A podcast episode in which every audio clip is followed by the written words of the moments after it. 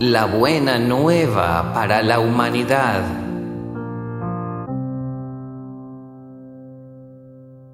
Hace muchos años atrás, durante una de las últimas noches del mes de Rajab, en una cueva llamada Gira, ubicada en las montañas cercanas a la ciudad de la Meca, tuvo lugar un evento que cambió el destino de los seres humanos y fue una gran noticia para la humanidad.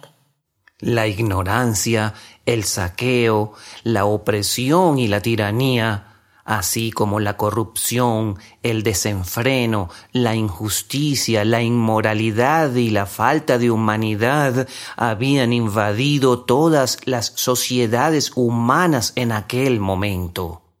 Entretanto, la ciudad de la Meca soportaba la peor y más baja situación social.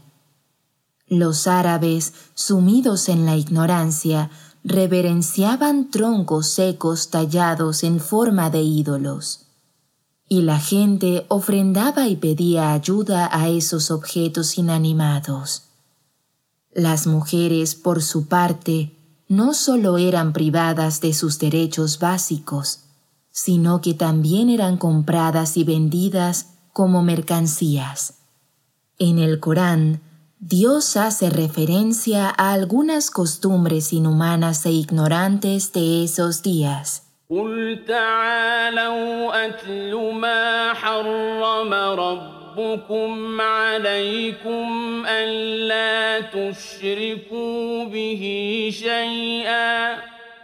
وبالوالدين إحسانا ولا تقتلوا أولادكم من إملاق نحن نرزقكم وإياهم ولا تقربوا الفواحش ما ظهر منها وما بطن ولا تقتلوا النفس التي حرم الله إلا بالحق ذلكم وصاكم به لعلكم تعقلون Di, venid, yo os diré lo que vuestro Señor os ha prohibido.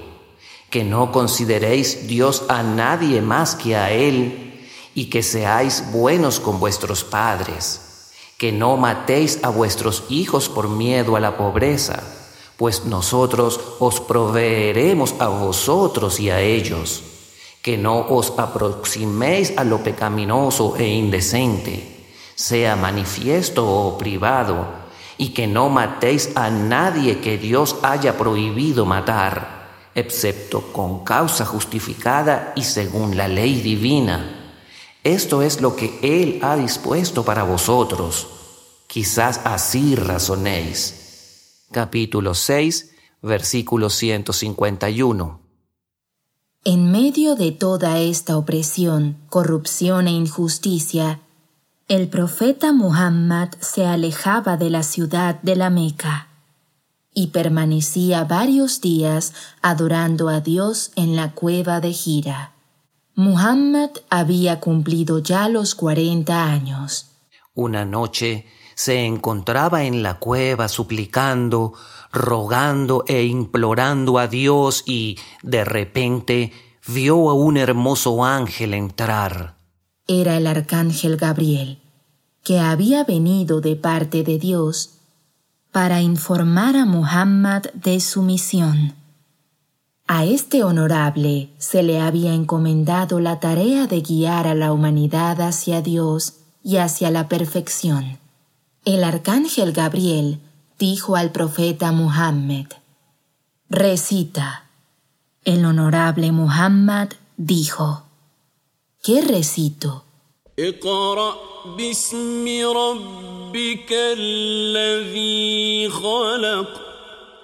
Recita en el nombre de tu Señor, el cual ha creado.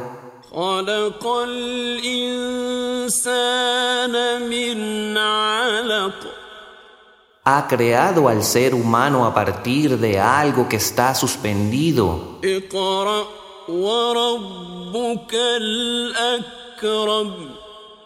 Recita, tu Señor es más generoso.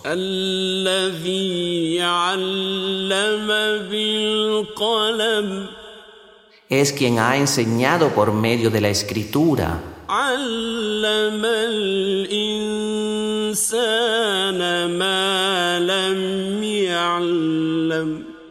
Ha enseñado al ser humano en forma gradual lo que éste no conocía. Cuando el profeta Muhammad recitó los primeros versículos del Corán, Gabriel le dijo, Oh Muhammad, tú eres un mensajero de Dios y yo soy Gabriel. Gabriel, con esta frase, anunció el comienzo de la importante misión que tendría el profeta, salvar a la gente de la desviación y la miseria. Las primeras palabras que Gabriel trajo al profeta por parte de Dios mostraban que la gente necesitaba ser invitada a un programa que fuese no solo más perfecto, sino la última religión de Dios. Una religión que pedía a la gente que dejara a un lado el extravío y la ignorancia y recurriese a la lectura, el aprendizaje y el conocimiento, y se esforzase para educar a los seres más puros. Este programa estaba dirigido a todos los seres humanos, por ello, el profeta recibió el encargo de transmitir este mensaje a toda la humanidad. El profeta Muhammad, desde muy niño, recordaba a Dios y hablaba con él. Cuando tenía cuatro años, vivía en el desierto con su madre de leche, Halima. Un día le pidió salir a caminar, así que Halima arregló la ropa de Muhammad y lo preparó para dar un paseo. Halima pensó que tal vez los demonios del desierto podrían hacerle daño. Entonces colgó en el cuello de Muhammad unas cuentas ensartadas en un hilo.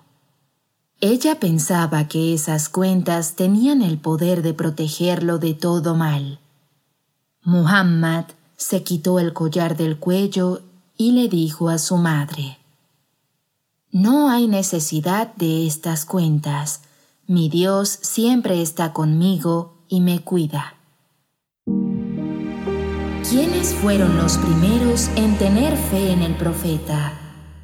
Después de la muerte de la madre y luego del abuelo del profeta, Abu Taleb, el tío de este honorable, se convirtió en su tutor y se hizo responsable de él. Abu Taleb fue siempre partidario del profeta Muhammad. Cuando Ali, hijo de Abu Taleb, nació, el profeta sintió un gran cariño hacia él y pidió que colocaran su cuna junto a él. Él mismo lo mecía para dormirlo. Colocaba a Ali sobre su pecho y lo abrazaba. Debido a este gran amor que sentía hacia Ali, pidió a su tío que le permitiera hacerse cargo de su educación. Antes de continuar, recordemos que en uno de nuestros programas anteriores de Cuentos de la Semana, con el título de Nacido en la Kaaba, allí contamos la historia del nacimiento del imam Ali, Aquellos oyentes que no tuvieron éxito de escucharlo pueden recurrir al sitio de fatimatv.es o escucharlo en Spotify, iTunes, SoundCloud o Google Podcast. Allí también podrán tener acceso al texto completo de este y todos los podcasts publicados. Así fue como Ali desde niño estuvo al servicio del profeta y nunca se separó de él. Después de que Gabriel anunció al profeta acerca de su misión, el imán Ali fue el primer hombre en creer en este honorable y, Después de él, su fiel esposa, la honorable Hadija, que fue la primera mujer musulmana. En un principio, el profeta estaba comisionado por Dios para invitar únicamente a sus familiares y parientes. Sin embargo, después de tres años, le ordenó que esta invitación se hiciese pública.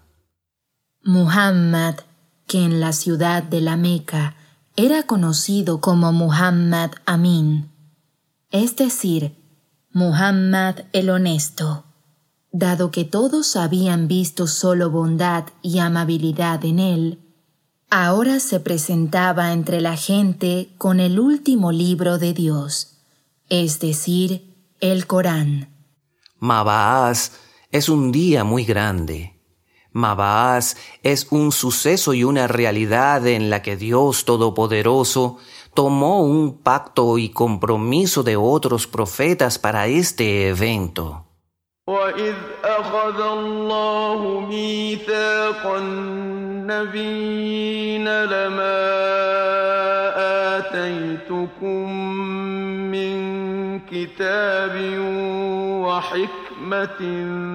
ثم جاءكم ثم جاءكم رسول مصدق لما معكم لتؤمنن به ولتنصرنه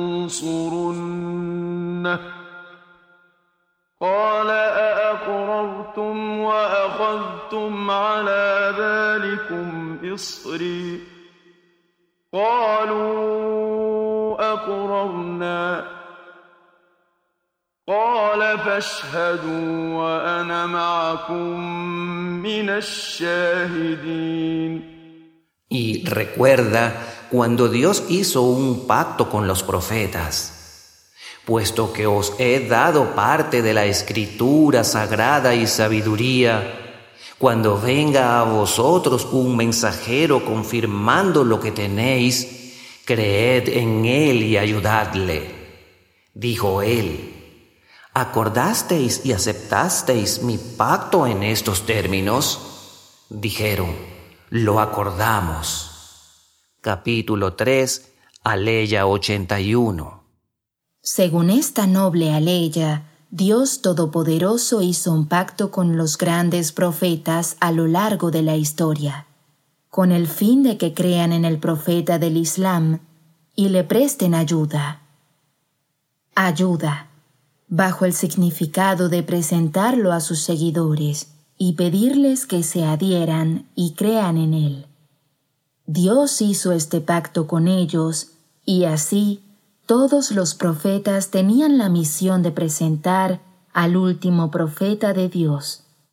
Dios dice en el Corán, الذين يتبعون الرسول النبي الأمي الذي يجدونه مكتوبا عندهم في التوراة والإنجيل يأمرهم بالمعروف يأمرهم بالمعروف وينهاهم عن المنكر ويحل لهم الطيبات ويحرم عليهم الخبائث ويحرم عليهم الخبائث ويضع عنهم إصرهم والأغلال التي كانت عليهم ۖ فالذين آمنوا به وعزروه ونصروه واتبعوا النور الذي أنزل معه أولئك هم المفلحون Aquellos que sigan al mensajero, el profeta y letrado, es decir, de nadie recibió educación, al que encuentran descrito en la Torá y el Evangelio que tienen con ellos, el cual les ordena lo que está bien y les prohíbe lo que está mal y hace lícita para ellos las cosas buenas e ilícitas para ellos las cosas malas y que les libera de las cargas que les abrumaban y las cadenas que estaban sobre sus hombros y cuellos que les oprimían. Así pues, quienes crean en Él, le honren y le auxilien y sigan la luz que se hizo descender con él, serán los triunfadores. Capítulo 7, versículo 157.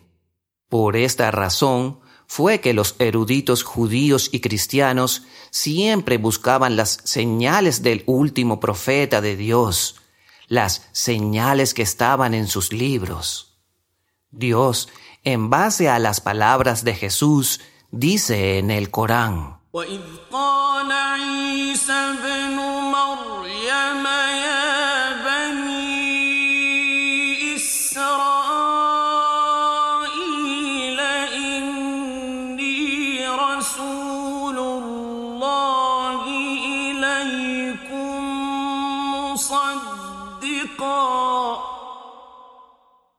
مصدقا لما بين يدي من التوراة ومبشرا برسول يأتي من بعد اسمه أحمد.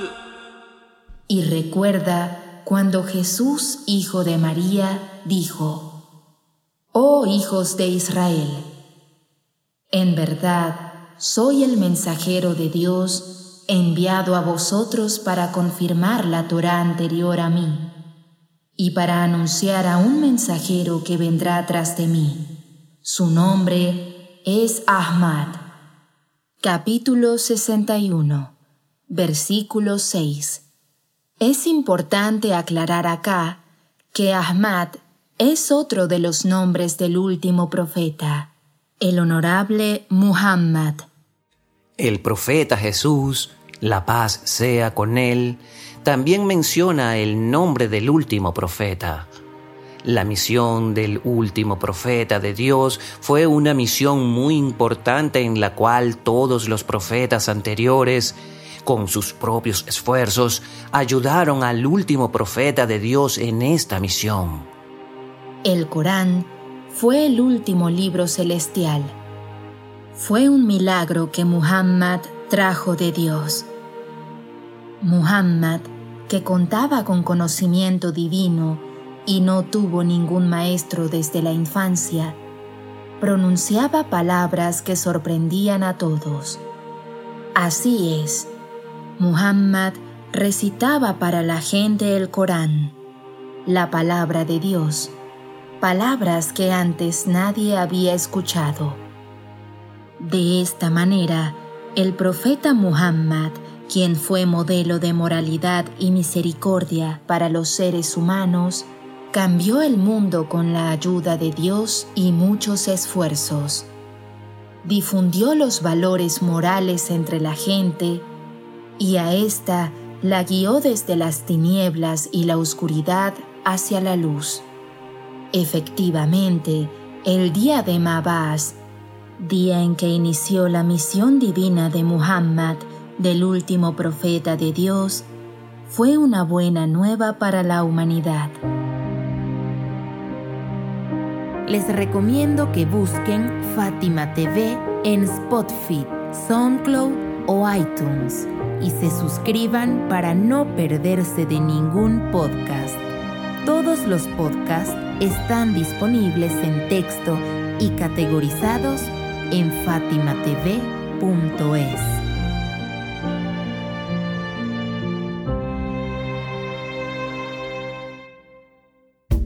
fatimatv.es. Si todavía no son miembros de Fátima TV, les explicaré cómo hacerlo. La mejor forma es a través de WhatsApp. Agrega a los contactos de tu celular el número de Fátima TV y envíanos tu nombre por esa misma vía. Nuestro número es más 54 938 15 39 07 37.